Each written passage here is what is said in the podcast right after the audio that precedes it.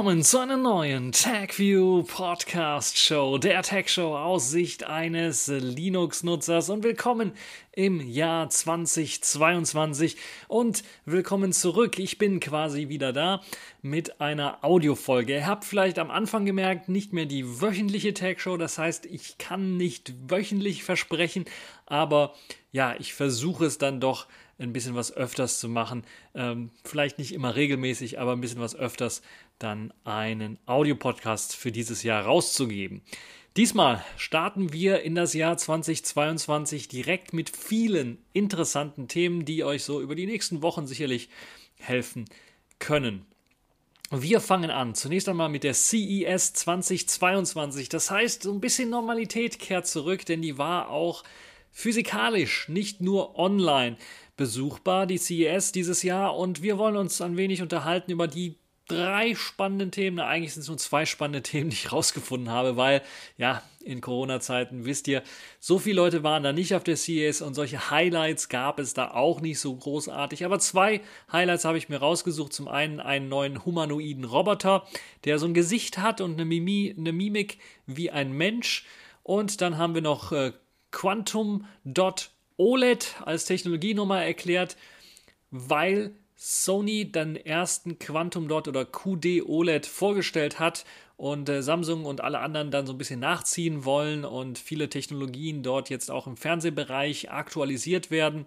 Auf der CES gab es natürlich dann noch viel mehr neue Laptops, die vorgestellt worden sind, aber das sind so eher Konzepte, die wir alle schon kennen. Das heißt Falt-Laptops mit Falt-Display, meine ich. Äh, und das ist, glaube ich, nichts komplett Neues. Jetzt setzt man da auf OLEDs. Gut, schön. Aber ja, Autos werden vorgestellt mit neuem Infotainment-System.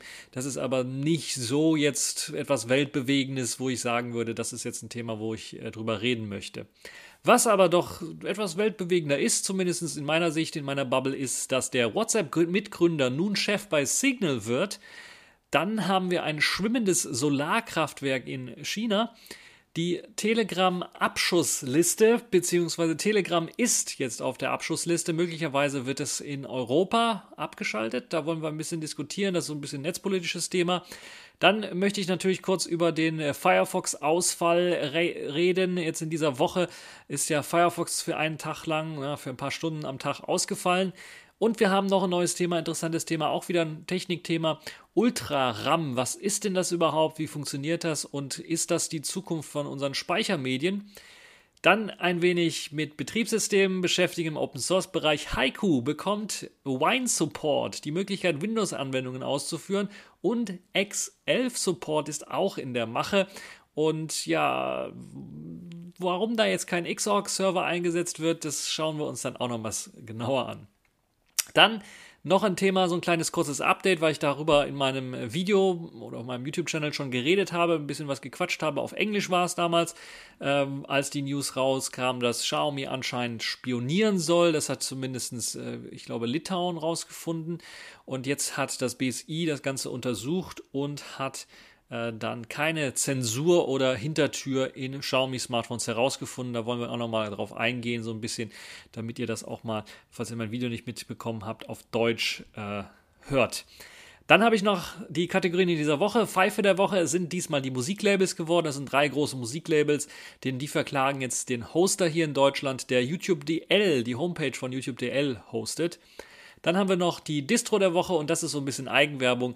Das ist Neptune 7. Und dann ganz zum Ende, ganz zum Schluss wollen wir uns ein bisschen mit äh, Selfish OS beschäftigen und so ein bisschen Vorausschau machen auf Selfish OS, was ist es, 4.4, was dann rauskommen wird und was für Neuerungen es eventuell dort geben wird. Das basiert also auf Spekulation. Ich habe keine Leaks davon, sondern das sind Sachen, die alle für dieses Jahr schon von langer Hand geplant waren und über man dann doch reden kann. Fangen wir also an mit dem ersten Thema. Die CES hatte einen ziemlich interessanten ja, Startpunkt mit einem ja, Highlight, das ich einfach nicht unerwähnt lassen kann. Das ist der Amica oder Amica genannte äh, humanoide Roboter der britischen Firma Engineered Arts. Die haben nämlich nicht nur einen Roboter vorgestellt, der ja laufen kann, der so ähnliche Bewegungen machen kann wie ein Mensch. Nein, sie haben sich voll konzentriert auf Gesicht und auf Mimik des Roboters und haben dazu 17 Motoren im Kopf eingebaut, die dann die Möglichkeit haben, verschiedene Gesichtsausdrücke nachzuahmen, menschliche Gesichtsausdrücke nachzuahmen. Haben dann eine Haut drüber gepackt, das sieht dann immer noch so ein bisschen aus wie so ein Roboter, man wollte es also nicht allzu menschlich machen, aber diese Gesichtsmimiken, die dieser Roboter machen kann, sind wirklich sehr, sehr realistisch, wirken realistisch und wenn man dann auch das Ganze mit der kombinierten Spracherkennung auf Englisch dann durchführt, hat man tatsächlich die Möglichkeit, dem Roboter Fragen zu stellen und er antwortet auch. Ihm stehen zur Seite auch Arme und ein bisschen ein, ein wenig ein Torso, der ihm angeknöpft ist, um natürlich dann auch noch äh, die verbale und die Gesichtsmimik dann durch äh, Handmimik oder Armmimik zu unterstützen. Aber insgesamt wirkt, glaube ich, ist das Spannende an der Geschichte, dass sie wirklich das Gesicht perfektioniert haben und die Gesichtsmimiken dann durchaus äh, nicht unrealistisch aussehen, sondern man sich nach ein paar Minuten dran gewöhnt und sagen kann, okay, das ist jetzt sehr, sehr human, sehr, sehr menschlich auch gesehen, wie die Gesichtszüge dort funktionieren. Und das ist, glaube ich, das Interessante. Ich habe im äh, Artikel jetzt hier auch verlinkt äh, dann das Video, da könnte ich das anschauen ähm, von Golem, die haben das Ganze getestet auch und dort kann man den humanoiden Roboter Ameka sehen. Und äh, ja, auf den ersten Blick wirkt es doch etwas gruselig, kann man durchaus sagen, so Terminator-mäßig, weil man die Kabel runterhängen sehen kann am Torso und natürlich das Gesicht zur Hälfte nur. Äh, das heißt, der Hinterkopf ist nicht geschlossen, sondern man sieht dann, wie sich das Ganze bewegt. Das ist natürlich auch interessant für, für die technische Schiene, aber sicherlich auch etwas gruselig am Anfang. Aber wenn man dann sich darauf eingelassen hat, wirkt das dann doch sehr, sehr interessant und ja, fast schon auch, würde ich sagen, beängstigend in der Form, dass es eben möglich ist, äh, jetzt Roboter so zu bauen, dass man nicht auf dem ersten Blick, also wenn der jetzt ein menschliches Gesicht bekommen hätte, eine menschliche Farbe, nicht dieses Grau, ähm, wäre es vielleicht schwer, das zu unterscheiden, ob es jetzt ein Mensch ist, äh, der da redet, oder ob es tatsächlich ein Roboter ist. Und dazu zählt eben, dass man nicht nur die Gesichtsmuskeln nachahmt, sondern auch die Augenbewegung nachahmt, sodass der Roboter, wenn man einem von der Seite anquatscht, dann natürlich auch nicht nur umdreht, sondern auch die Augen dann in diese Richtung bewegen. Oder wenn er mal kurz nachdenkt, dass dann die Augen so nach oben gehen. Das kennen wir vielleicht ja auch, so die Pupillen, dass sie da ein bisschen was nach oben gehen, wenn man danach äh, denkt. Und ich habe irgendwie gehört, wenn man nach oben links geht, dann lügt man oder nach oben rechts. Ich weiß es nicht mehr. Also es kommt schon einem menschlichen Gesichts- und Gesichts- und äh, Mimikausdruck ziemlich nah und das ist schon sehr fantastisch und hat deshalb auch zu Recht, glaube ich, gerade den Besuchern, die jetzt auf die CES 2020 gekommen sind, äh, sehr, sehr stark beeindruckt und dort gab es halt immer sehr, sehr viele Leute, die sich diesen Roboter angeschaut haben. Habt ihr schon mal was von Quantum Dot OLEDs gehört oder QD OLED? Das war so eine Technologie, die war noch in den ja, Kinderschuhen ganz zu Anfang. Ich glaube, ich habe auch mal darüber berichtet, zumindest erinnere ich mich, dass ich da davon gelesen habe. Jetzt auf der CES wurde das nochmal präsentiert. Unter anderem hat Samsung das nochmal in einem Video beworben und auch nochmal gezeigt, wie das Ganze funktioniert. Und ähm, Sony war auch bereits schon auf der CES und hat einen neuen Fernseher vorgestellt. Dazu kommen wir aber gleich nochmal, wo wir dann uns ein wenig über diesen Fernseher unterhalten. Die Display-Technik Samsung QD OLED wurde in einem Video erklärt von Samsung in dem Fall. Und das ist doch recht spannend, weil es das Ganze auf den Punkt bringt. Das ist nämlich eine Technologie, die OLED so ein bisschen weiterentwickelt und dann für noch bessere Helligkeit sorgt, für noch tieferes Schwarz und für noch bessere Blickwinkelabhängigkeit, äh, Unabhängigkeit sorgt. Und das ist eine Technologie, die zunächst einmal natürlich für Fernseher geplant ist, aber ich könnte mir vorstellen, eventuell kann sowas vielleicht auch mal irgendwann bei Smartphones zum Einsatz kommen.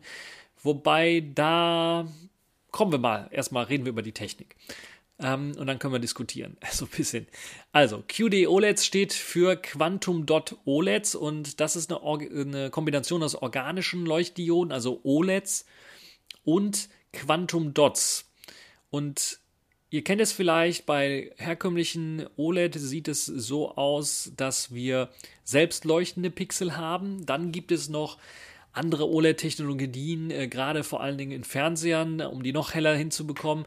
Da hat man eine weißen OLED-Layer unter diesen OLEDs selber, die dann die OLEDs anleuchtet, auch noch, um noch mehr ähm, an äh, Helligkeit rauszuholen. Und also da gibt es einen, einen Backlight im Grunde genommen. Das gleiche Prinzip will man jetzt auch äh, bei Quantum Dot OLEDs äh, machen. Das heißt, bei den QD-Displays soll es so aussehen, dass wir da allerdings eine blaue OLED haben, die als Lichtquelle, als Backlight quasi dient, ähnlich wie bei LCDs oder LEDs. Und dann soll eine Matrix aus Quantum Dots als Farbfilter dienen. Die soll also für die Aufteilung der Subpixel aus Rot, Grün und Blau dienen.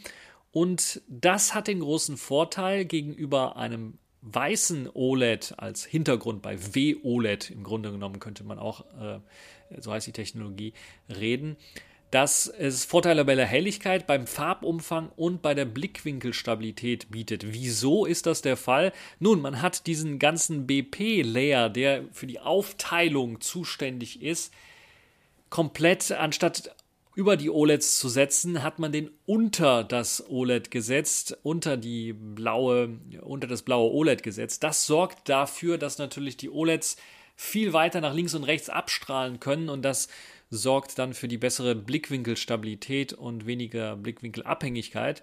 Und das ist natürlich eine tolle Technologie. Jetzt ist natürlich die Frage, wer guckt sich jetzt mit mehr als 60 Grad so einen Fernsehbildschirm an? Eventuell äh, fällt das nicht so sehr auf. Aber das, was sicherlich deutlich auffallen wird, ist, dass der Fernseher heller werden kann. Und das ist jetzt vielleicht aktuell noch nicht so interessant, aber in Zukunft, wenn wir immer mehr HDR-Material bekommen, Videos oder Filme, die in HDR gedreht werden, macht das durchaus Sinn, weil wir da BT 2020 einen höheren Farbraum abdecken können mit und dann natürlich die Farben noch brillanter aussehen, als es ohnehin schon bei den großen OLED-Fernsehern ähm, aktuell der Fall ist. Und das ist eine sehr, sehr interessante Technologie, die soll auch bereits schon in Monitore eingebaut werden. Äh, Dell hat im Alienware AW3223DW äh, bereits sowas eingebaut. Samsung selbst plant das im Odyssey G8 QNB 34 Zoll Gaming Monitor an ähnliche Technologie dann einzusetzen aber das ist bisher nur am Rande bekannt geworden in Sachen äh, QD OLEDs. Das, was glaube ich viel interessiert und viel interessanter ist, sind Fernseher in dem Sinne, würde ich mal behaupten. Da kann man natürlich auch Spiele drauf spielen, PlayStation 5 und 4, klar, PlayStation 5, wenn man überhaupt rankommt. Sony hat ja jetzt sogar die PlayStation 4 die Produktion dann nochmal angefahren und gesagt, okay, wir kriegen die 5er nicht so richtig verkauft, dann machen wir die 4er äh, weiter. Auf jeden Fall, Sony hat jetzt, wo wir bei Sony sind, einen neuen QD OLED vorgestellt, ein Fernseher, den A95K, so heißt er. Das ist der weltweit erste QD OLED Fernseher, der jetzt auf der CES 2022 vorgestellt worden ist. Der kommt natürlich in 4K und den gibt es in 55 und 65 Zoll und kommt dann eben mit dieser Quantum Dot Technik daher, die ich gerade eben angesprochen habe, ist dann ultra dünn, blickwinkelstabil, hat eben die Möglichkeit sehr, sehr hell zu werden und äh, bietet eben dann in Richtung ja, Bildqualitätsranking dann noch bessere Bildqualität als die Vorgängermodelle, die regulären OLEDs A80K und A90K. Also der A95K ist eben dann äh, ja, ziemlich interessant. Interessant ist auch die Möglichkeit, dass man den unterschiedlich aufstellen kann. Größere Fernseher brauchen natürlich immer so einen Standfuß und da gibt es zwei Möglichkeiten, wie man das Ganze machen kann bei Sony. Einmal kann man so machen, dass der Standfuß nach vorne zeigt dann kann man beispielsweise, ich weiß nicht, was man machen kann, das Soundbar wahrscheinlich nicht, weil der so dünn ist, der Rand, dass man da das Bild verdeckt. Aber man kann es auch so machen, wenn man es nicht mag, dass der Standfuß dann auch nach hinten umgeklappt werden kann, so dass man fast gar nichts vorne vom Standfuß sieht, was sicherlich auch eine ziemlich interessante Geschichte ist. 4K-Auflösung kann er natürlich unterstützen, farbintensiver wird das Ganze. Sony hat natürlich ihre eigene Technologie, XR Triluminous Max, äh, so nennen sie das Ganze um dann noch mehr Farbhelligkeit rauszuholen. Und XR OLED Contrast Pro wird mit eingebaut. Und ja, das äh, Anti-Reflexionsbeschichtung vorne dran gebracht, damit das Ganze halt noch besser aussieht, auch äh, in hellen Raum, Räumen. Äh, wo dann Sonneneinstrahlung existiert. Interessant ist, glaube ich, eher die Technik, die eingesetzt wird, also Quantum OLED-Dots, aber auch die Möglichkeiten, die man, was man da anschließen kann. Es werden zwei HDMI 2.0 Ports mit 18 Gigabit pro Sekunde mit maximaler 4K 60 Hertz Auflösung unterstützt, sowie zwei HDMI 2.1 Anschlüsse mit vollen 48 Gigabit pro Sekunde für 4K 120 Hertz. Hooray, äh, sagen einige oder Hurra, jetzt kann man eben auch eine PlayStation 5 oder eine Xbox, äh, der neueste Xbox anschließen, um halt eben das genießen zu können. Das ist eine tolle Geschichte. Es wird auch natürlich der eARC Enhanced Audio Return Channel unterstützt ähm, und Modelle äh, mit 4K 120 äh, Hertz VRR mit HDR oder Dolby Vision Unterstützung äh, ja, könnten da eventuell auch funktionieren.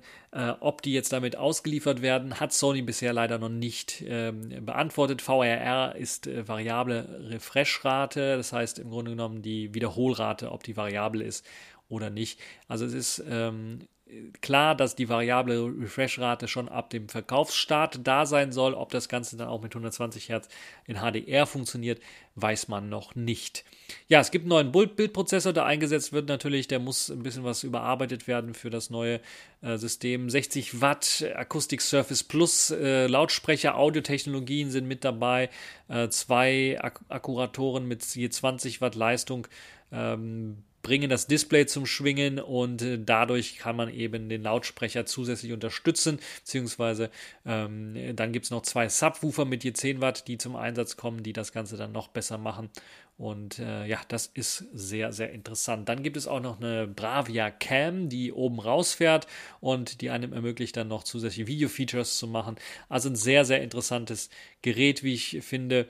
Ähm, Power Saving Mode, Videochat-Funktion, eine neue Fernbedienung. Endlich hat Sony mal eine Fernbedienung, äh, wo ich dann jetzt sagen kann, okay, das ist jetzt mal äh, verständlich. Es gibt eine Gestensteuerung, äh, die es auch ermöglicht, ähnlich glaube ich wie bei WebOS TV von LG, dann das Ganze zu, zu steuern.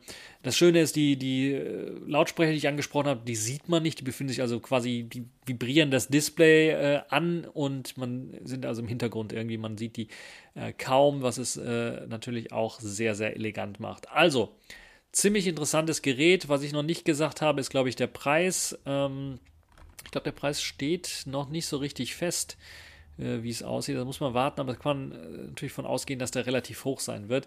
Es gibt zwei Modelle, 55 und 65 Zoll. Da muss ich also entscheiden, was man haben möchte.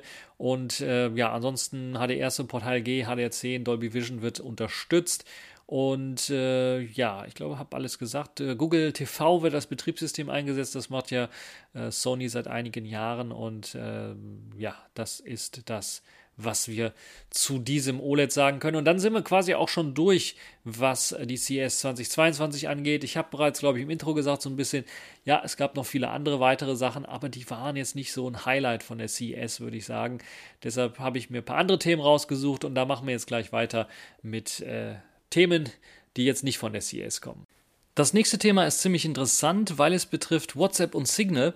Und da gibt es eine Kooperation, die ja, schon was seltsamer ist, würde ich mal sagen. Nämlich einer der WhatsApp-Gründer springt jetzt als Chef beim Chatdienst Signal ein, denn der Signal-Gründer Moxie Marlinspike hat angekündigt, dass er sich äh, zurückziehen möchte und Ende des Monats äh, quasi aufhören möchte.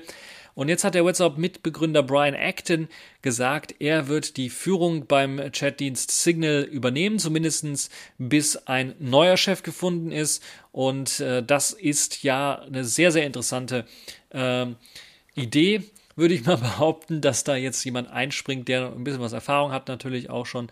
Ähm, und dass man da halt die Möglichkeit hat zu sagen, okay, wir haben da jemanden, der einspringen kann.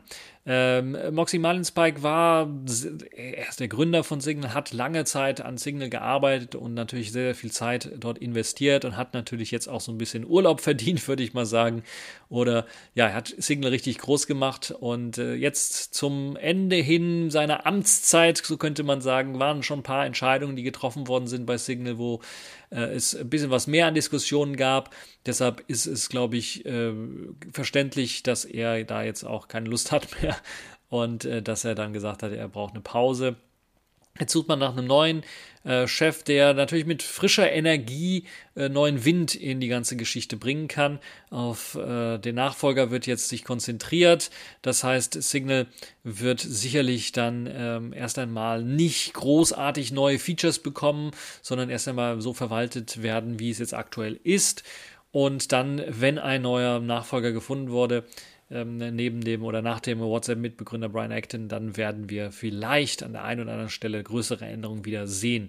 Signal selber kommt auf etwa 40 Millionen aktive Nutzer im Monat. Das ist sehr, sehr, sehr viel und äh, natürlich nicht mit WhatsApp zu vergleichen. Trotzdem ist dieser äh, Messenger sehr maßgeblich für viele Chat-Protokolle geworden, unter anderem auch für WhatsApp sehr wichtig geworden, weil die Verschlüsselung von WhatsApp eben auf den Protokollen von Signal äh, oder auf den Algorithmen von Signal basiert. Und auch der Facebook-Konzern ähm, zeigt sich sehr interessiert was äh, Signal angeht und die Verschlüsselungsprotokolle und Verschlüsselungsalgorithmen. Also eine ziemlich interessante Geschichte. Und äh, ja, es gibt jetzt doch ähm, auch ähm, einige Leute, die jetzt sagen, okay, Signal ist so langsam am Ende und gerade auch, weil es Probleme mit den US-Behörden gibt, äh, wegen der Verschlüsselung kann es da also doch schon äh, ja, größere Probleme geben. Wir werden sehen, wie sich das entwickeln wird, aber aktuell sehe ich da jetzt äh, Signal nicht untergehen, was das angeht, aber äh, trotzdem dennoch ein interessantes, spannendes Thema, was ich nicht hier verschweigen möchte, weil ich ja auch sicherlich bei den Zuhörern einige Leute haben, habe, die Signal durchaus benutzen. Jetzt wollen wir uns ein wenig mit Umweltschutz, ja, Maßnahmen so ein bisschen beschäftigen. Wir beschäftigen uns mit Solarkraftwerken und eines der größten schwimmenden Solarkraftwerke der Welt wurde jetzt in China in Betrieb genommen. Ein äh, sehr, sehr interessantes Projekt, wie ich finde. Da muss man erst einmal auf die Idee kommen zu sagen, okay, wir haben auf dem Land vielleicht nicht genug Platz. Dann machen wir einfach und Sonne oder sowas oder da, keine Ahnung, funktioniert nicht. Dann nehmen wir einfach die See. Dann machen wir es auf dem, auf dem Teich oder naja, auf dem auf dem Fluss oder, naja, auf dem Fluss wahrscheinlich nicht, aber auf dem, auf dem See machen wir es einfach. Und äh, das hat man sich auch gedacht im chinesischen Deju und äh, produzierte dort das größte schwimmende Photovoltaikkraftwerk, äh, das Strom produzieren kann tatsächlich. Und äh, es könnte aber seinen Spitzenrang als größtes Kraftwerk auch bald schon wieder verlieren. Das äh, chinesische Unternehmen Huawei Power Huaneng Power war beteiligt an der Erstellung dieses äh, Photovoltaikkraftwerks und hat es in Betrieb genommen. Die Anlage in Deju äh, in äh, der chinesischen Provinz Shandong, das ist ungefähr 300 Kilometer südlich von, von Peking, der Hauptstadt, äh, liegt auf einem Stausee und schafft es eine Leistung von 320 Megawatt zu erzeugen. Das ist schon recht beachtlich, kann man sagen. Äh, die Kraftwerke, die es bisher so gab, hatten da deutlich weniger geschafft. Und so ein Windpark in der Nähe erzeugt gerade mal auf dem Land 100 Megawatt. Leistung und dazu kommt dann noch ein äh, Speicher, den man hat für, das, für, den, für den Windpark von 8 Megawattstunden Energiespeicher und der soll ungefähr 550 Millionen Kilowattstunden Strom äh, erzeugen können. Im Dezember hatte das Unternehmen auch im Wattenmeer in der Nähe von äh, Qingdang das erste chinesische Gezeiten-Photovoltaikkraftwerk in Betrieb genommen und das produziert etwa 130 Megawatt Strom. Ihr seht, das ist schon, äh, schon ähm, deutlicher Unterschied und man ist jetzt mehr als das Doppelte hochgekommen und das ist wirklich sehr, sehr interessant. Wenn wir das mal mit Europa vergleichen, was haben wir in Europa? Man, hat auch ein schwimmendes Kraftwerk, Solarpark in Europa und dessen Module sind auf dem Wasserreservoir nahe London gebaut. Da kann man sich direkt denken, wahrscheinlich nicht so viel. Die schaffen gerade mal eine Leistung von 6,3 Megawatt. Der Grund, warum eben äh, Solarkraftwerke schwimmend errichtet werden, ist vielleicht für den einen oder anderen auch interessant.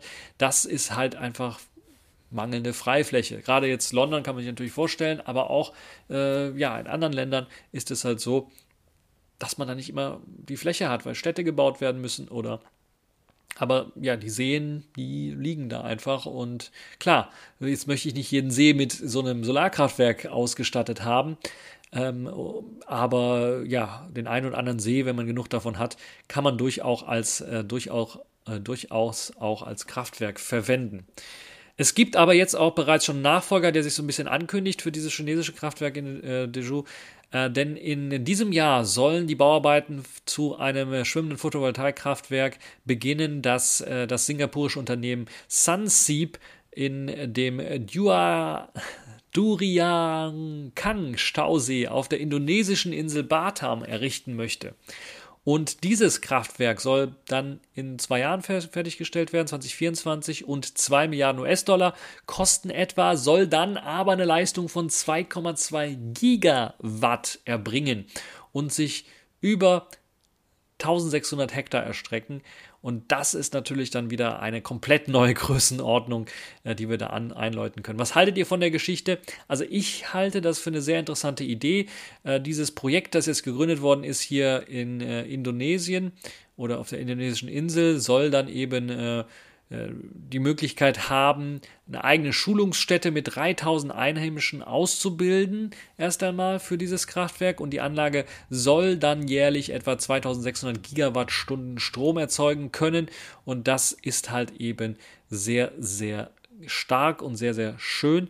Und wir brauchen natürlich Strom an einer anderen Stelle, deshalb ist das sicherlich eine sehr interessante Idee. Das heißt, äh, ich kann mir vorstellen, auf Seen funktioniert das gut, im Meer weiß ich nicht. Also wir haben ja äh, starke Winde dort und äh, wir haben ja Windkraftwerke beispielsweise in der Nordsee, um Strom auch zu erzeugen. Wenn man da jetzt auch noch die Möglichkeit hätte, daneben da irgendwie noch ein Solarkraftwerk aufzubauen und noch mehr Strom zu erzeugen, wäre natürlich auch toll, aber kann ich mir nicht vorstellen. Aber auf dem einen oder anderen See, Baggersee, alter Baggersee oder sowas, ähm, da mal so ein kleines, ja, Kraftwerk zu errichten, je nachdem, wie viel Strom es dann liefert, macht sicherlich Sinn. Was haltet ihr von der Geschichte? Ist das eine interessante Idee oder ist das eher ja umweltzerstörend, weil wir dann unsere Seen verschandeln? Schreibt es mir in die Kommentare. Jetzt kommen wir zu einem netzpolitischen Thema. Es geht um Telegram. Und es geht darum, dass natürlich, ihr habt es vielleicht in den Tagesschau mitbekommen, falls ihr Tagesschau noch schaut, ähm, oder in den Medien allgemein mitbekommen, dass immer mehr die Unmut steigt äh, über Telegram und dass da Politiker tatsächlich prüfen, da muss man irgendwie gegen vorgehen, Telegram anschreiben, gab es keine Antwort. Wenn Telegram nicht antwortet, müssen wir das verbieten. Und jetzt hat die Bundesinnenministerin äh, Faeser auch ein Vorgehen gegen Telegram geplant und das soll europäisch ablaufen. Das ist zum, zum einen natürlich schön, dass da kein deutscher Alleingang gestartet wird, zum anderen ist es natürlich auch so ein bisschen problematisch, würde ich mal sagen, da müsste man diskutieren. Aber die Frage ist halt hauptsächlich, okay, wir wissen jetzt, auf Telegram gibt es diese Hass und Hetze und Mordaufrufe und all diesen Kram, der gemacht wird. Aber Telegram ist ja nur eine Chat-Plattform. Das wäre so, als wenn ich hier, ja, ich könnte das Ganze auch über SMS machen, im, im krassesten Fall. Natürlich habe ich da nicht so eine direkte Kommunikation, aber das wäre auch eine Möglichkeit. Und natürlich WhatsApp oder andere äh, könnten das auch machen, könnte man auch drüber machen. Nur da sieht es so aus, dass die eher mit den Behörden zusammenarbeiten und sagen, okay, wir löschen solche Gruppen oder wir machen die Gruppen dann mal weg. Das hat Telegram bisher nicht so richtig gemacht. Äh, sie haben da sehr viele Freiraum eingeräumt, natürlich auch, weil man politischer Zensur entgegenstreben möchte. Telegram ursprünglich, glaube ich, ein russisches Unternehmen und auch in Russland, wo die dann halt eben äh, doch unter Druck geraten sind und dann gesagt haben, wir gehen irgendwo anders hin. Ich glaube, die sitzen jetzt in Abu Dhabi oder so. Und ja, die ja, Betreiber müssen sich jetzt so ein bisschen doch ähm, ja, fragen, wie geht's weiter mit Telegram, weil durchaus im Raum steht, dass eine europäische Lösung gefunden wird, gerade gegen diese Hetze, die bei Telegram betrieben wird oder teilweise Mordaufrufe gegen Politiker und so weiter, äh, die dazu führen kann, dass eine europäische Lösung sagt, okay, wir verbieten Telegram. Was heißt denn jetzt verbieten von Telegram? Ist das sinnvoll? Ist das nie weniger sinnvoll? funktioniert das überhaupt? Und da kommen wir schon zu einem Problem, was in der globalen technischen Welt eher schwierig wird bei solchen sozialen oder Online-Diensten. So einfach ist das mit dem Verbieten nicht. Was man natürlich durchaus machen kann, ist sagen, hier bei den großen äh, Smartphone-Betriebssystemherstellern, ähm, Apple, Google, nehmt das mal aus eurem App Store raus für unser Europa oder für die europäischen Länder äh, bietet das nicht mehr im App Store an. Dann kann man Telegram sich natürlich immer noch von der offiziellen Webseite runterladen. Da kann man natürlich auch sagen, okay, ihr dürft jetzt den Download nicht in Deutschland anbieten. Ja, dann nimmt man sich halt ein VPN und lädt das dann irgendwo anders von runter. Äh, das gleiche gilt halt eben dann auch, was, was die App Stores eventuell angeht. Ähm, oder eben man lädt es sich von der APK-Webseite herunter im schlimmsten Fall und installiert es dann dort. Äh, das kann man also nicht verhindert bekommen. Was kann man machen? Für eventuell Telegram-Server oder den, den Zugriff auf Telegram-Server beschränken. Da ist aber Telegram ziemlich stark. Das hat Russland auch mehrmals versucht und hat es nicht geschafft, Telegram so weit einzudämmen, dass da Leute nicht mehr also mit kommunizieren können. Telegram hat, glaube ich, mittlerweile sogar aus diesem Grunde auch ein Proxy-Programm gestartet, womit man sich dann trotzdem mit Telegram verbinden kann. Also das äh, aus technischer Sicht ist, glaube ich, da ein Katz-und-Maus-Spiel, was man nicht gewinnen kann. Das muss man ganz klar sagen. Jetzt ist natürlich aber die Frage auch aus politischer Sicht, wie soll man da reagieren? Und da würde mich mal interessieren, was, wie ihr da reagieren würden wolltet. Meine Antwort auf die Geschichte ist, es ist kein technisches Problem und es ist auch kein Problem von Telegram. Klar, Telegram kann man anschreiben und sagen, hier, ihr müsst mal hier äh, ein bisschen aufräumen und sagen, okay, solche Gruppen, die jetzt hier äh, Nazi-Verherrlichung machen oder Anschläge planen, äh, besser raussortieren. Telegram soll gerüchteweise auch schon bereits einige Blockaden durchgeführt haben oder Gruppen aufgelöst haben, wo es jetzt um Verschwörungstheorien rund um Corona geht. Aber so richtig reingehauen haben sie da noch nicht.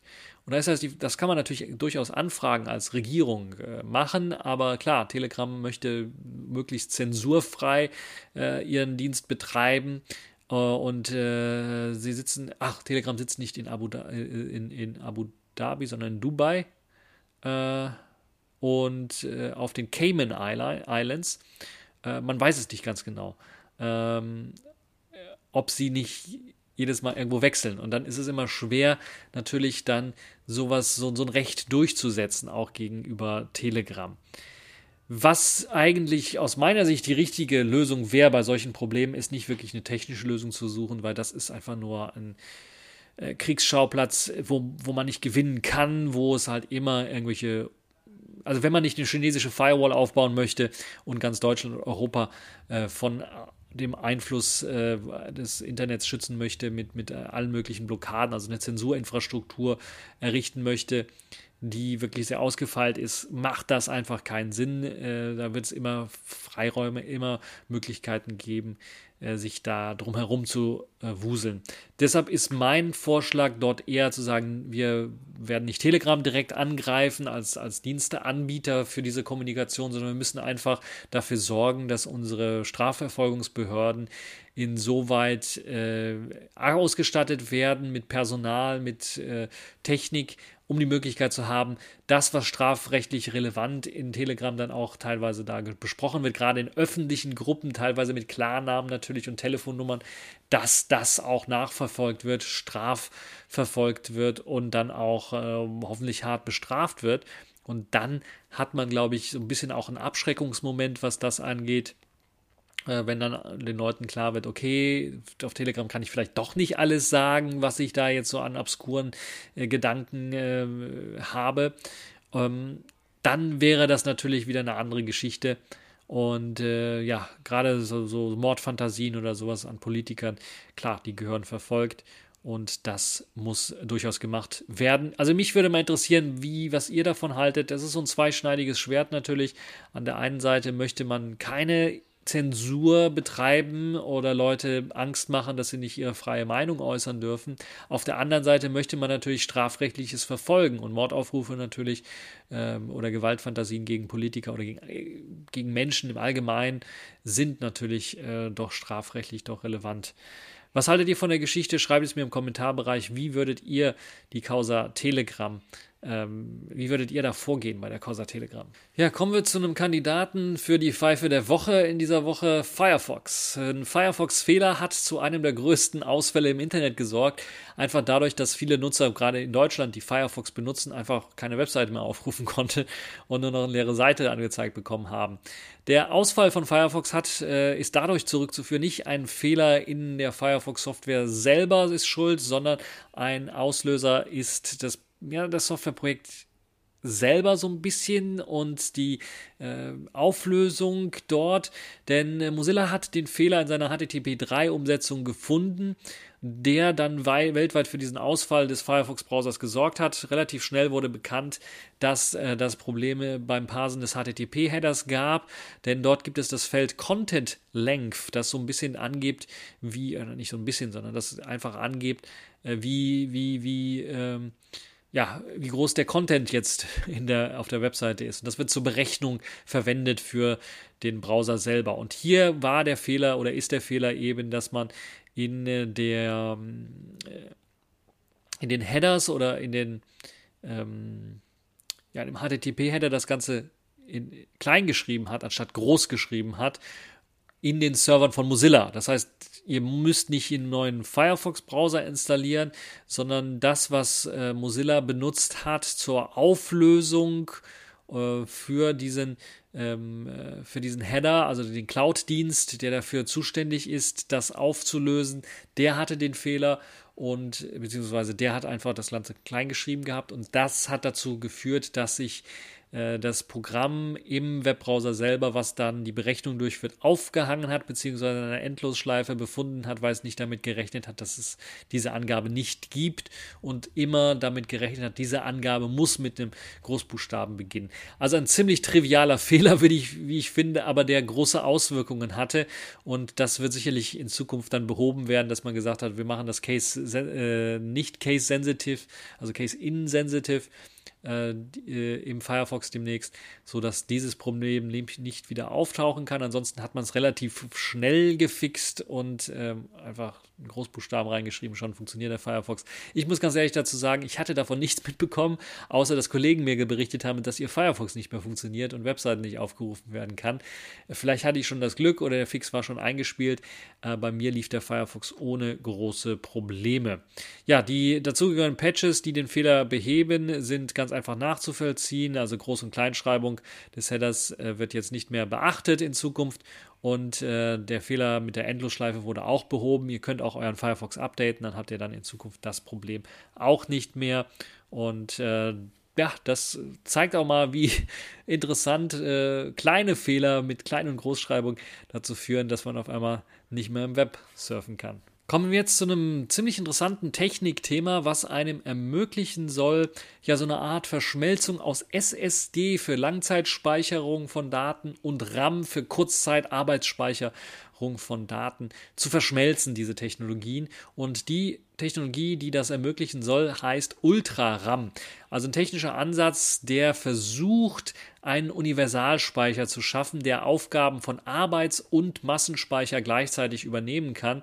Und Forscher haben jetzt einen ersten Durchbruch auch bei der Massen- oder zur Massenfertigung von Ultra-RAM äh, vorgestellt. Die äh, University äh, Lancaster im Vereinigten Königreich hat das jetzt vorgestellt. Forscher haben das dort gezeigt einen neuen Speicher, der nicht flüchtig, nicht flüchtiger Arbeitsspeicher, NVRAM genannt wird, der also auch die Daten wie ein Massenspeicher ohne Stromzufuhr automatisch dauerhaft halten kann und dann aber genauso schnell arbeiten soll wie RAM und genauso viele Schreibzyklen überstehen können soll, wie es ein NAND-Flash-Speicher äh, auch macht, beziehungsweise wie ein RAM es auch schafft und nicht flüchtig sein soll wie ein NAND-Flash-Speicher. Ja, also das ist eine ziemlich interessante Technologie, wie ich finde, die natürlich dazu führt, es gibt in, in dem Artikel auch ich will es nicht allzu lang machen, aber ich sage es euch mal, die Funktionsweise, die dort beschrieben wird, wie das, dann, wie das Ganze dann funktioniert. Und dann gibt es ausführliche Grafiken, wo ihr euch dann äh, das Ganze nochmal genauer anschauen könnt. Ähm, und ja, das ist äh, eine ziemlich interessante Geschichte. Und der jüngste Durchbruch auf dem Weg zu dieser Kommerzialisierung der Technik hat dafür geführt, dass die Implementierung auf einer Siliziumträger bereits möglich ist. Und das ist halt ein sehr, sehr wichtiger Schritt dann auch, um das Ganze kostengünstig herstellen zu können in der Massenproduktion. Man ist also kurz davor zu sagen, okay, in Zukunft wird es nicht mehr den Unterschied Arbeitsspeicher und internen Speicher wahrscheinlich so sehr geben, vielleicht noch aus historischer Sicht, aber das kann in Zukunft eventuell verschmolzen werden, sodass man den Arbeitsspeicher und den internen Speicher teilen kann. Jetzt inwiefern das jetzt sinnvoll ist, auch wenn mal so ein Speicher ausfällt, dass man da nicht nur einen Arbeitsspeicher kaputt hat, sondern auch den internen Speicher kaputt hat, bleibt jedem selber überlassen. Das ist, wird wahrscheinlich noch ein paar Jährchen dauern, bis das dann tatsächlich ähm, auch in realen Produkten massentauglich äh, auf dem Markt sein wird. Aber in einigen Produkten werden wir das sicherlich sehen, ein paar experimentellen Produkten sicherlich. Und äh, ja, das müssen wir nur noch abwarten. Das ist das Schöne an der ganzen Geschichte. Äh, und dann haben wir vielleicht die Möglichkeit eben Ultraram zu nutzen. Ultraram hat nicht nur den Vorteil, verdammt schnell zu sein, als Arbeitsspeicher, Arbeitsspeicher muss schnell sein, sondern dann natürlich auch dann nicht flüchtig zu sein. Jetzt ist die Frage, wie viel Kapazität kann man da rausholen? Es ist immer ein Problem, würde ich mal sagen. Und wie viele Schreibzyklen sind möglich? Auch so bisschen was problematisch. Ich kann mir durchaus vorstellen, dass man vielleicht in Zukunft das, äh, man das so macht, dass eventuell das Ganze äh, in einem Hybridmodus läuft, dass man immer noch den herkömmlichen Flash-Speicher hat für die Speicherung von größeren Datenmengen und dass man den Ultra-RAM dann benutzt für eben den Arbeitsspeicher selber, aber vielleicht auch das Betriebssystem dort äh, abzuspeichern, um dann oder bestimmte Programme abspeichern zu können, um dann ultraschnelle Starts äh, des Programms dann zu haben. Stellt euch mal vor, es gibt ja oder gibt ja, es gab, es gibt immer noch äh, Linux-Distributionen, die vollständig in den RAM reingeladen werden. Die laufen super ultra schnell, bereits auf uralten Rechnern auch super ultra schnell. Und wenn wir dann die Möglichkeit haben, das auf unseren Rechnern äh, aktuell äh, komplett machen zu können, das ganze Betriebssystem quasi dort auch in einen nicht äh, flüchtigen Speicher, der so schnell ist wie RAM reinzuschreiben, dann haben wir noch schnellere Betriebssysteme. Äh, gerade für Smartphones, für Tablets sicherlich hochinteressant, auch für Laptops mit, äh, ja, mit, mit einem Always-On-System sicherlich auch eine sehr, sehr interessante Geschichte. Ja, warten wir mal ab, wann die Technologie wirklich auf den Markt kommt. Hoffentlich kommt sie auf den Markt. Es sieht zumindest so vielversprechend aus, dass ich das unbedingt unbedingt in diese Sendung mit reinnehmen wollte. Was haltet ihr davon? Würdet ihr euch sowas wünschen? Würdet ihr vielleicht auch mal so Beta-Tester spielen, in dem Sinne, dass ihr sagt, okay, das erste Gerät, was damit rauskommt, kaufe ich mir und teste es einfach mal? Beschäftigen wir uns ein bisschen mit Betriebssystemen und kommen wir zu einem Betriebssystem, das so ein bisschen ja unbekannter ist. Haiku habe ich ja bereits schon mehrmals vorgestellt und diesmal gibt es den Dezember-Report vom letzten Jahr, wo so ein bisschen über die Entwicklung berichtet wird, die stattgefunden hat und ein paar Sachen ausgeplaudert werden, die gemacht worden sind. Unter anderem wird an einem neuen XLib X11 Kompatibilitätslayer für Haiku gearbeitet. Das ermöglicht es einem die X11 API ohne X-Server auf Haiku zu benutzen. Das heißt, Anwendungen, die eigentlich ursprünglich für X11 geschrieben worden sind, können, nachdem sie neu kompiliert worden sind, mithilfe dieses XLibE-Layers, dann auch auf Haiku laufen, ohne dass sie großartig geändert oder angepasst werden müssen. Dazu zählt jetzt unter anderem erst einmal GTK-Anwendungen, Qt-Anwendungen können direkt auf Haiku portiert werden. Da gibt es ja extra eine Anbindung für, so ist das also nicht notwendig. Aber für GTK-Anwendungen war das bisher nicht so einfach möglich und mit dieser Anpassung der X11 API, XLibE, soll es möglich sein, eben das Ganze direkt auf Haiku lauffähig zu machen. Es gibt bereits schon ein paar, ein paar Beispiele, die dort äh, aufgezeigt werden und laufen. Das könnte eine ziemlich interessante Geschichte werden für die Zukunft, wenn es eben noch mehr Anwendungen für Haiku gibt, jetzt auch auf GTK-Basis. Ähm, und das ist eine ziemlich interessante Geschichte. Äh, und wir werden mal sehen, wie sich das dann weiterentwickeln wird. Es ist technisch auch ziemlich interessant, mal durchzulesen. Und äh, natürlich, ja, auch die Sache, warum kein X11-Server eingesetzt wird, weil das Ganze natürlich dann ein bisschen was performanter läuft und äh, besser ist. Wo wir aber dann bei Heiko sind und ein bisschen darüber reden, non-native Software auf Heiko irgendwie lauffähig zu machen, es gibt jetzt auch einen Wine-Port, also die Möglichkeit, dass man Windows-Anwendungen auf Heiko ausführen kann mit Hilfe eines Wine-Ports.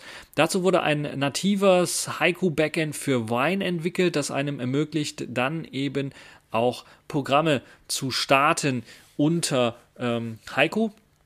Und das ist eine sehr, sehr interessante Geschichte, ebenfalls, wenn es eben darum geht, äh, Windows-Programme unter Heiko lauffähig zu machen. Ich glaube, dazu zählt MS Paint schon mal. Ich glaube, der Windows Media Player auch schon. Also nicht alle Programme laufen dort, aber eine Vielzahl von Programmen ist bereits eben. Ähm, ja, portiert bzw. hat die Möglichkeit dann auch unter Wine für Heiko lauffähig zu sein. Eine sehr, sehr interessante Geschichte Und äh, ja, es wird auch dafür das XLab E jetzt benutzt äh, für eben die Möglichkeit, auch Wine-Programme ausführen zu können. Und es gibt halt halt äh, auch die Möglichkeit, ähm, ähm, ja, die Möglichkeit, dann Programme auszuführen. Momentan ist das Ganze ein wenig beschränkt. Das heißt, ihr könnt euch vorstellen, dass ähm, es dort natürlich bei Einschränkungen gibt, dass nicht alle Programme laufen. Also Spiele beispielsweise kann ich mir nicht vorstellen, dass sie da ordentlich laufen würden. Aber ja, ein paar Programme laufen schon. Es sind aber, so wie ich das gesehen habe, bisher nur äh, 64-Bit-Anwendungen. Und ihr wisst es, unter Windows gibt es ja sehr, sehr viele 32-Bit-Anwendungen nur. Äh, die laufen momentan noch nicht. Trotzdem, glaube ich, eine sehr spannende Geschichte. Ihr könnt das Ganze euch durchlesen. Ich werde das Ganze verlinken im Artikel und da habt ihr dann die Möglichkeit, äh, euch das anzuschauen. Also eine sehr, sehr interessante Geschichte. Heiko entwickelt sich weiter und gerade eben die Wine und die X11 äh, Lip oder X-Lip E sind, glaube ich, eine sehr, sehr interessante Geschichte. Kommen wir jetzt zu einem Thema, was ich auch schon mal angesprochen habe. Ich glaube, es ist ein paar Monate her, dass ich über Xiaomi Smartphones geredet habe. Ich habe zum Anlass genommen, ich hatte einen Xiaomi 11 Lite 5G NE getestet und habe mir dann zum Anlass genommen, da nochmal zu schauen, wie es denn mit der Spionage aussieht, weil gerade ein Bericht hochschwappte aus Litauen, dass dort eben Spionage betrieben wird oder dass Filterlisten angelegt sind in äh, chinesischen Smartphones. Unter anderem war Xiaomi ganz oben auf der Liste. Und da habe ich mir gedacht, das schaue ich mir nochmal an, weil ich ja bereits einen Bericht mal gemacht habe, auch ein Videobericht, YouTube-Video dazu gemacht habe, dass Xiaomi standardmäßig Leute ausspioniert in ihrer Software.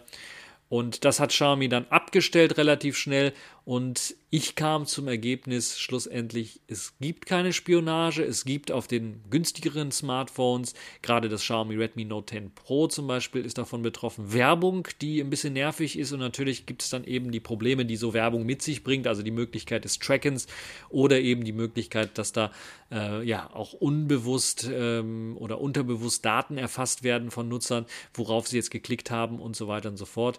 Aber dass sich das auch abschalten lässt, das ist eine Möglichkeit, die durchaus gegeben ist. Es ist ein bisschen was komplizierter zu machen, aber durchaus möglich, wenn man sich mal ein paar Forenbeiträge dazu anschaut oder ein paar Videos dazu anschaut.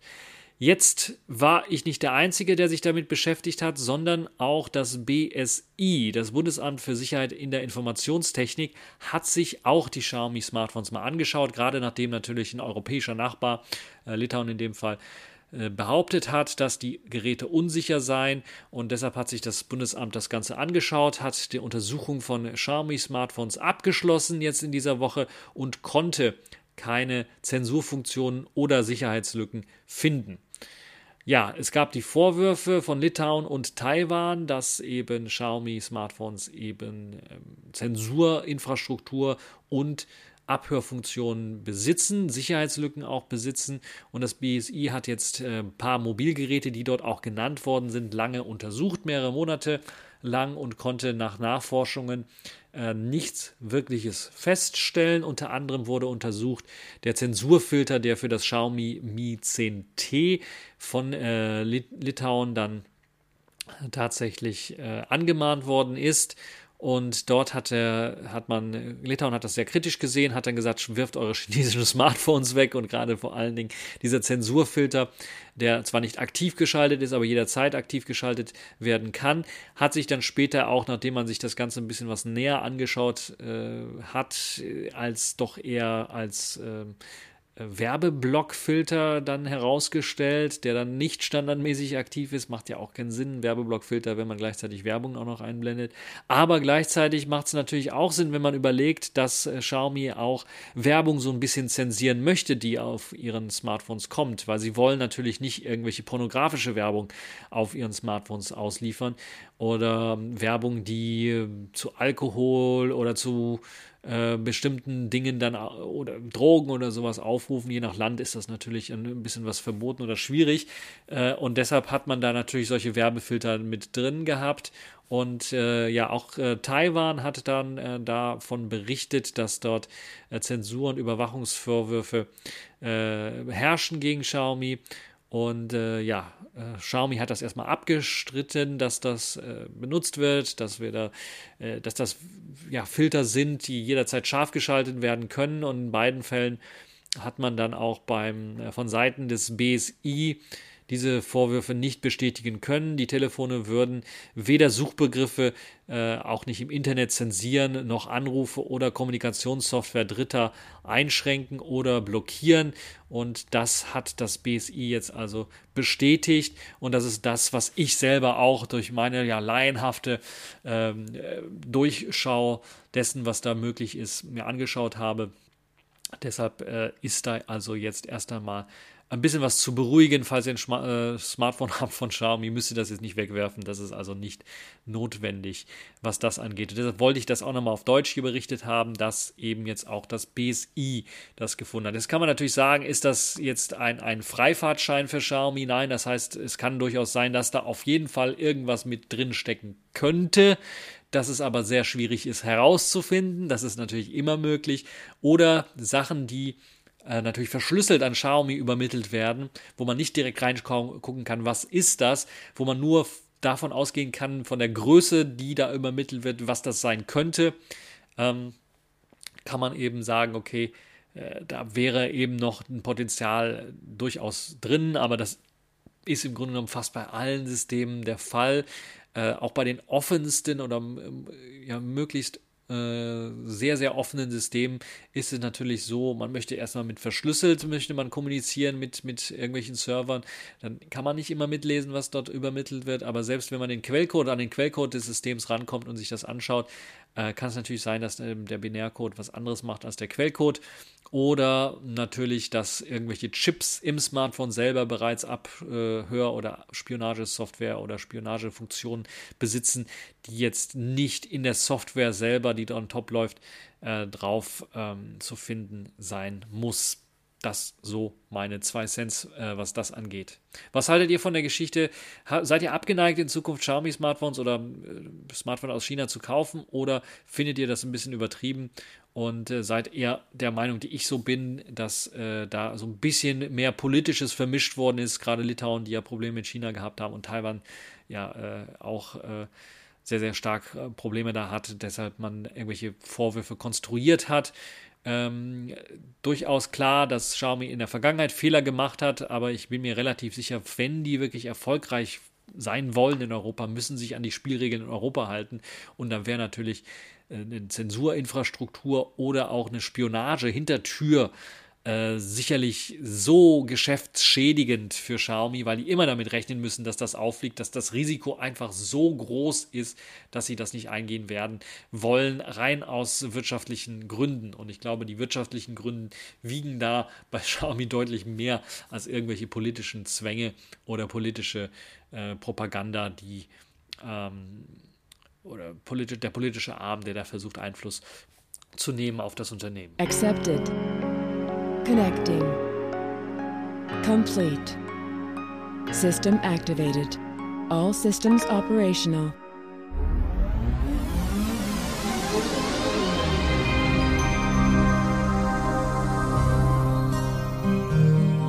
Wir starten die Kategorien in dieser Woche mit der Pfeife der Woche, das ist jetzt diesmal die Musikindustrie beziehungsweise einige Musiklabels, die da aufschlagen äh, und das sind, äh, die werde ich gleich nochmal nennen, glaube ich, die Musiklabels, die sich darum kümmern.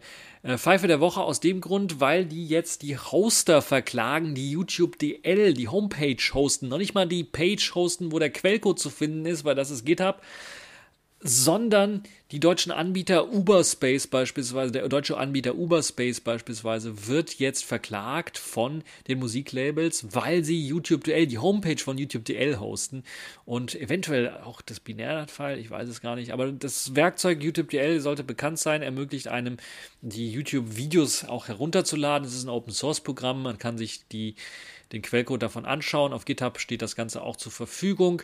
Und die Auseinandersetzung der Musikindustrie mit YouTube DL hat ja auch schon dazu gemündet oder dazu geführt, dass YouTube DL kurzzeitig von GitHub verschwunden ist. Dort gab es ein DCMA Takedown. Das ist also Digital Millennium DMCA Digital Millennium Copyright Act Takedown, der eben sagt, okay, wir müssen alles runternehmen, was irgendwie gegen Urheberrecht verstößt. Das äh, wurde relativ schnell wieder rückgängig gemacht, weil eben der YouTube DL-Code nicht gegen Urheberrecht verstößt.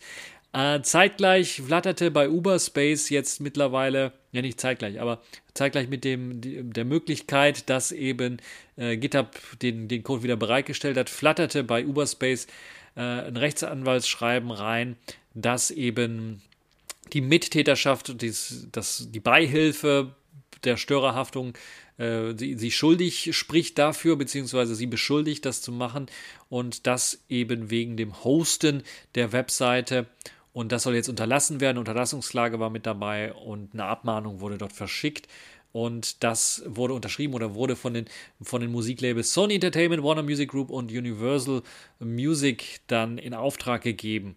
Die Klageschrift äh, ja, ist sehr weitgehend und äh, der Uber-Space-Chef Jonas Pasche war weder die Abmahnung noch die Klage, sieht weder die Abmahnung noch die Klage gerechtfertigt und sein Anwalt vermutet ganz klar, die Klage soll so eine Art Grundsatzurteil schaffen, der es eben ermöglichen soll, dass so etwas nicht mehr möglich ist oder dass Leute dann Angst haben, solche Software zu hosten. Und grundsätzlich ist es halt so, dass der Online-Dienst Uberspace ähm, mit dem sogenannten Provider-Privileg eigentlich für solche Rechtsverletzungen geschützt sein soll, also nicht unmittelbar haftbar sein soll, wenn Nutzer des Angebotes dann das missbrauchen oder was, äh, das kennen wir ja aus äh, der WLAN-Debatte auch schon. Also das Provider-Privileg sollte das da eigentlich schützen.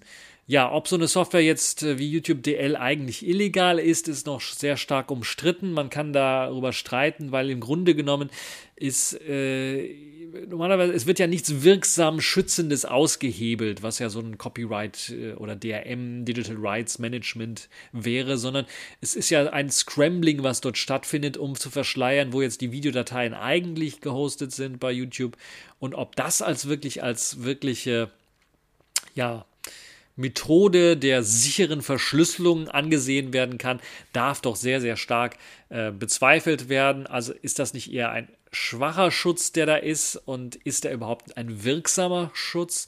Also eine effektive DRM-Verschlüsselung wird ja größtenteils bei YouTube nicht gemacht, sondern es wird ein sogenannter Rolling Cipher verwendet, der eher einen rudimentären Schutz bietet. Und ja, das Landgericht Hamburg hat jetzt zwar in der aktuellen Klage gesagt, dass äh, in der aktuellen, relativ aktuellen Klage in der Vergangenheit gesagt, dass äh, das doch wirksam sei, also Rolling Cipher sei eine wirksame Technik. Äh, ob das Bestand hat, werden wir sehen, ob das Bestand haben wird.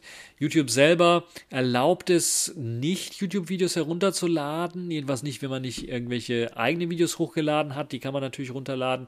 Oder man einen Premium-Account hat, was das Herunterladen explizit erlaubt. Wobei YouTube auch in einer, Antwort, in einer Anfrage gesagt hat, ja, natürlich ist das Herunterladen von Videos der Creative Commons Lizenz durchaus zulässig.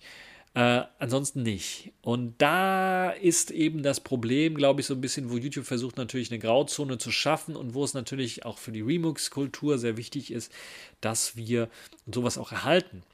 Ähm, das ist die eine Sache. Die andere Sache ist, da hat, glaube ich, Julia Reda als ehemaliges Mitglied äh, die, des, des Europaparlaments, die für, für verantwortlich war, sich mit dem Urheberrecht äh, auseinanderzusetzen, durchaus recht, wenn sie sagt, dass hier die Industrie versucht, mehrmals abzukassieren, weil sie ja eigentlich schon eine Richtlinie geschaffen haben oder schon einen Präzedenzfall geschaffen haben, dass YouTube ja Lizenzgebühren dafür bezahlt, die Sachen dort online darstellen zu dürfen.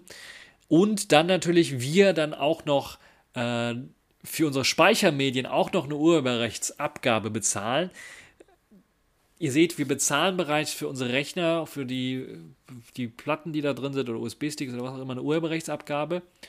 Und YouTube selber bezahlt auch eine Urheberrechtsabgabe.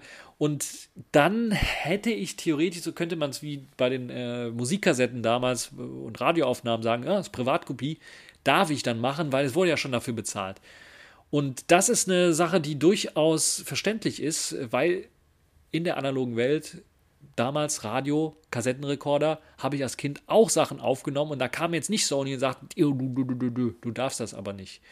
Und das ist das, was jetzt Sony und äh, Universal Music und äh, Warner Music tatsächlich versuchen. Sie versuchen eben unser Recht auf Privatkopie einzuschränken, indem sie sagen, okay, wir haben zwar schon Lizenzgebühren von YouTube erhalten, wir haben Lizenzgebühren von dir erhalten, indirekt natürlich, dafür, dass du das Speichermedium gekauft hast oder ein Speichermedium hast.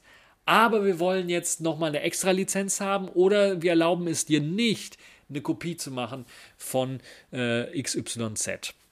Und das trifft natürlich zu bei Sachen wie Musikvideos im, auf YouTube beispielsweise. Aber wenn da schon Lizenzgebühren geflossen sind, dann und ich jetzt nicht das Musikvideo runterlade und verteile und, oder verkaufe oder sowas, dann sehe ich nicht, dass Sony, Warner oder Universal, Universal die Möglichkeit haben soll, mir das verbieten zu können.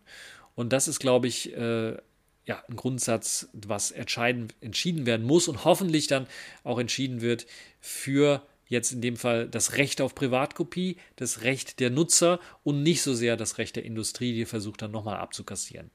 Würde ich mir sehr stark wünschen, weil ansonsten, falls so ein Urteil kommt, wird das sehr schwierig erstmal für YouTube DL, aber es kann natürlich auch schwierig sein für YouTube, die dann vielleicht auch gezwungen werden, dann eine noch bessere, krassere ja, äh, Verschlüsselung zu machen ähm, wie krass jetzt die Verschlüsselung sein muss, ob wir dann in Zukunft wieder in die Adobe Flash-Falle oder sowas tappen oder wo dann für jedes Musikvideo eine eigene Lizenz erstmal im Webbrowser heruntergeladen werden muss, was super kompliziert ist, wenn wir uns überlegen, dass unsere Webbrowser natürlich nicht nur auf unseren Rechnern laufen, sondern auf Smartphones und so weiter laufen und wir dann noch eine extra DRM-Schicht haben müssen, um das zuzulassen, würde ich mir nicht wünschen, wäre recht kompliziert und hat sehr fehleranfällig und würde natürlich alle ausschließen, die jetzt alternative Betriebssysteme verwenden, die nicht die Möglichkeit haben, dieses ganze DRM-Gedönse dann darauf auch aufzusetzen.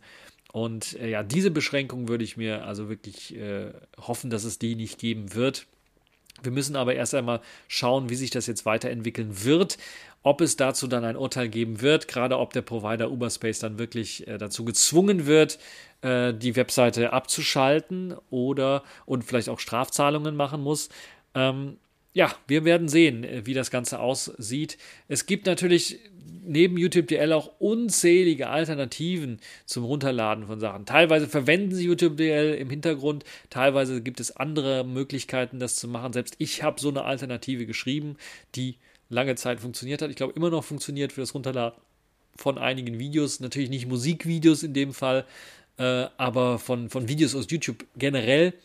Und äh, ja, da müssen wir gucken, äh, wie sich das entwickeln wird. Es wäre ein trauriger Tag, falls äh, tatsächlich die Industrie, die Musikindustrie, äh, da durchkommen würde mit. Kommen wir zur Distro der Woche. Das ist in dieser Woche ein bisschen Eigenwerbung. Neptune 7.0 Fay ist erschienen. Die neue Version kommt auf Basis von Debian 11 Bullseye daher, kommt mit einem neuen Theme und Design daher, das so ein bisschen mehr angelehnt ist als an das Upstream Design, an das Breeze Design von KDE Plasma, mit dem neuen Icon Theme, das sich Tela Icon Theme nennt. Das ist so ein bisschen modifiziert von dem Upstream Tela Icon Theme, was bereits existiert. Es kommt natürlich mit dabei mit der neuen Basis, dem Linux-Kernel 5.10, der auch moderne Hardware supporten soll, ohne Probleme und dann natürlich auch mit aktualisierten Programmen.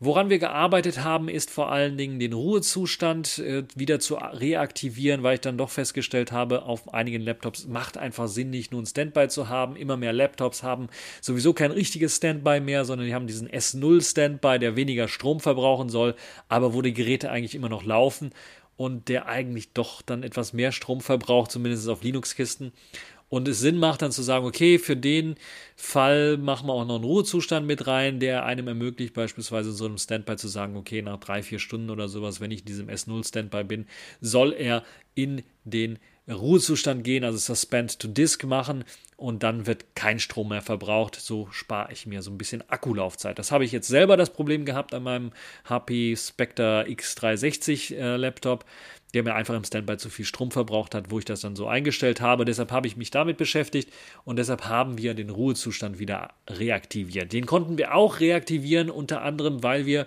gewechselt sind von ZRAM, was wir vorher hatten als Möglichkeit, Auslagerungsspeicher komprimiert im Arbeitsspeicher anzulegen.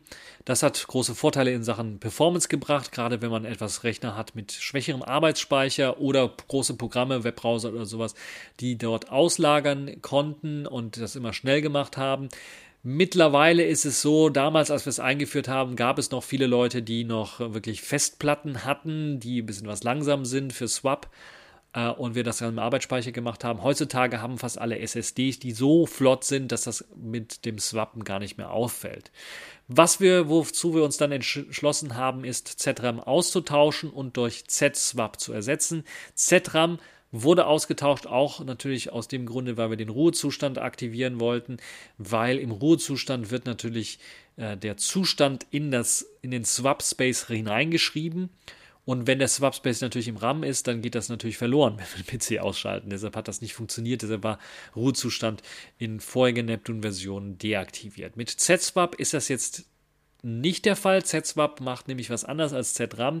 Es komprimiert zwar auch, aber es komprimiert direkt die Speicherseiten und die werden dann entweder im RAM geschrieben oder die werden dann in den Swap reingeschrieben und man, äh, man, man ja, man schreibt dort weniger dann rein in den, in den Swap, weil die komprimiert sind und weil die komprimiert sind, kleiner sind, einfach kleinere Swap-Portionen sind und wir schneller SSDs haben, äh, können die schneller reingeschrieben werden und auch schneller gelesen werden. Das sorgt dazu, dafür, dass wir in Sachen Performance sogar ein bisschen was mehr an Performance bei ja, speicherhungigeren Anwendungen oder bei Rechnern haben, die, sagen wir mal, jetzt hier 4 GB Arbeitsspeicher nur haben, ähm, ordentlich schnellen Prozessor und eine SSD haben, die ordentlich schnell sind, äh, sorgt das sogar ein bisschen was für mehr Speed. Und zeitgleich haben wir die Möglichkeit, den Ruhezustand wieder zu aktivieren, weil wirklich ein ordentliches Swap-Partition oder eine ordentliche Swap-Datei existiert, wo dann hineingeschrieben werden kann.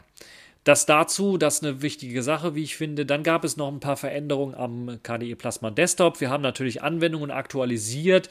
Äh, Debian Bullseye kommt mit größeren Endungen daher. Also ich glaube, Python 2 ist mittlerweile nicht mehr an Bord und äh, Qt 4 ist weggefallen. Das heißt, wir haben natürlich auch unsere Programme aktualisiert in der Hinsicht hin, dass sie mit Python 3 und Qt 5 wunderbar funktionieren. Dazu zählt also eine überarbeitete Version von Encode, dem Video-Encodierprogramm, eine überarbeitete Version von K-Network Mounter und eine überarbeitete Version von Rec FFmpeg, das äh, jetzt auf äh, Voco Screen NG basiert und einfach nur umgelabelt ist in, zu Großteilen äh, und ein paar ja, angepasste Icons besitzt. Da wäre meine Bitte, wenn VocoScreen-Leute gerade zuhören, ich weiß, dass da zumindest ein Hauptentwickler ein Deutscher ist, ähm, macht es einfach möglich in irgendwelchen Konfigurationsdateien, dass man das Icon-Theme selber wählen kann oder Icons selber äh, einstellen kann. Ansonsten würde ich also VocoScreen NG direkt benutzen, aber das passt einfach mit dem Rest des Systems ästhetisch nicht so zusammen, äh, so ein Standard-Theme, dass ich äh, da einfach, auch, auch dieser Updater, diese Update-Funktion ist, ähm, aus meiner Sicht Grütze, weil die einen dann informieren, das ist verwirrt den Benutzer. Aus, ihr müsst das aus Distributionssicht sehen. Wir haben unsere Distribution, wir haben äh, dort die Paketierung und wenn dann jetzt noch eine Meldung kommt, ja, es gibt eine neue Version, klickt darauf und dann wird man auf eine Webseite umgeleitet, ist das nicht der Weg, den wir als Distribution empfehlen würden unseren Nutzern, weil dann haben wir einen Mischmasch, wo wir den einfach nicht mehr richtig supporten können. Ähm, und ihr müsst den nicht supporten. Ihr habt ja euren, ihr müsst nur euer eigenes Programm supporten, aber die Zusammenarbeit mit den Programmen müsst ihr ja nicht supporten. So, ähm, das zu dem kleinen 2 Cent. Naja, ein paar Programme wurden auch eingestellt. Das heißt, äh, unser Snapshot Manager und Persistent Creator gibt es nicht mehr. Das liegt einfach daran, wir hatten einfach keine Nutzer, die das, die da erstmal reported haben und auch keine wirkliche Nutzerzahl, die das äh, wirklich genutzt haben, aktiv. Dann gibt es natürlich ein paar Veränderungen in Debian, die dazu geführt haben, dass wir das hätten anpassen müssen, den Snapshot Manager vor allen Dingen. Und da gab es einfach wenig Interesse, das noch zu machen, fortzuführen. Und aus dem Grunde sind die Programme jetzt verschwunden und werden nicht mehr gepflegt bei Neptune 7.0.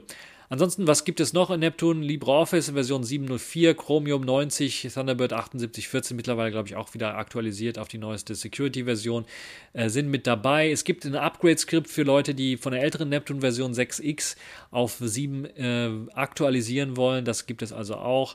Da gibt es die Möglichkeit, äh, es gibt die Möglichkeit, das als Live-Medium natürlich auszuprobieren und mal zu testen, wie es dann, dann so gefällt oder nicht. Viele Tweaks hier und da natürlich auch wieder ein bisschen verfeinert. Ja, die sysctl tweaks um noch mehr Performance auf dem Rechner aus einem normalen Laptop oder modernen PC rauszuholen, sind natürlich mit dabei. Und äh, ja, ihr habt die Möglichkeit, es auszuprobieren und mir dann im Kommentarbereich zu hinterlassen, ob ihr Neptun 7 äh, mögt oder nicht und äh, was ihr euch vielleicht wünschen würdet. Außerdem gibt es natürlich das Forum, wo ihr dann auch Probleme melden könntet und ein bisschen was diskutieren könnt, was die Zukunft von Neptun 7 angeht. So, das ist die Distro der Woche und dann kommen wir jetzt zum letzten, zur letzten Kategorie dieser Woche. So, last but not least, äh, Selfish OS der Woche ist so ein bisschen eine Zusammenfassung von dem, was ich jetzt in den nächsten Wochen, vielleicht sogar Monaten von Selfish OS erwarte, was auf uns zukommt. Zum einen natürlich die neue Version Selfish OS 4.4. Die kommt mit einigen Änderungen daher. Zum einen wird es eine Portierung für das Sony Xperia 10 Mark III geben, dem Nachfolger des 10 Mark II, was ja das aktuelle Flagship Selfish OS Device ist. Und diese neue Version wird vor allen Dingen dann natürlich sich auch darauf konzentrieren, wahrscheinlich dann auch direkt out of the box auf dem 10 Mark III ordentlich zu laufen, ordentlich im Akkulaufzeit zu bringen. Das 10 Mark III hat ja eine bessere Akkulaufzeit. Ich kann mir vorstellen, dass auch in Sachen Kameras hier kleinere Verbesserungen zu finden sein werden. Vielleicht wird es einen HDR-Modus final endlich geben in der Kamera-UI, die UI ein bisschen was überarbeitet. Äh, hoffe ich doch zumindest. Und natürlich alle drei Kameramodule werden direkt out of the box unterstützt, wie es beim C Mark II auch schon der Fall ist dann kann ich mir auch vorstellen, dass wir in Selfish OS 4.4 noch weitere Updates sehen werden. Unter anderem Gecko, also die Browser-Engine wird nochmal geupdatet. ESR 78, also Gecko 78, das ist eine ESR-Version, ist schon länger in der Mache. Und ich kann mir das durchaus vorstellen, mit Selfish OS 4.4 wird das endlich final ausgerollt, auch mit den neuesten Updates, die eventuell zurückportiert worden sind, weil ich glaube Firefox 78, wenn ich mich richtig erinnere, ist nicht mehr supported, aber bringt natürlich ein großes Update mit sich, was den Webbrowser angeht, dort eben mehr Kompatibilität, vielleicht sogar ein bisschen mehr Geschwindigkeit äh, durchaus drin und es macht dann, wenn das erstmal geschafft ist, natürlich die Portierung auf Version 91, glaube ich, die nächste RSR-Version, äh, viel einfacher und wir können dann hoffentlich in Zukunft mit immer mehr aktuelle ähm, Browser-Engine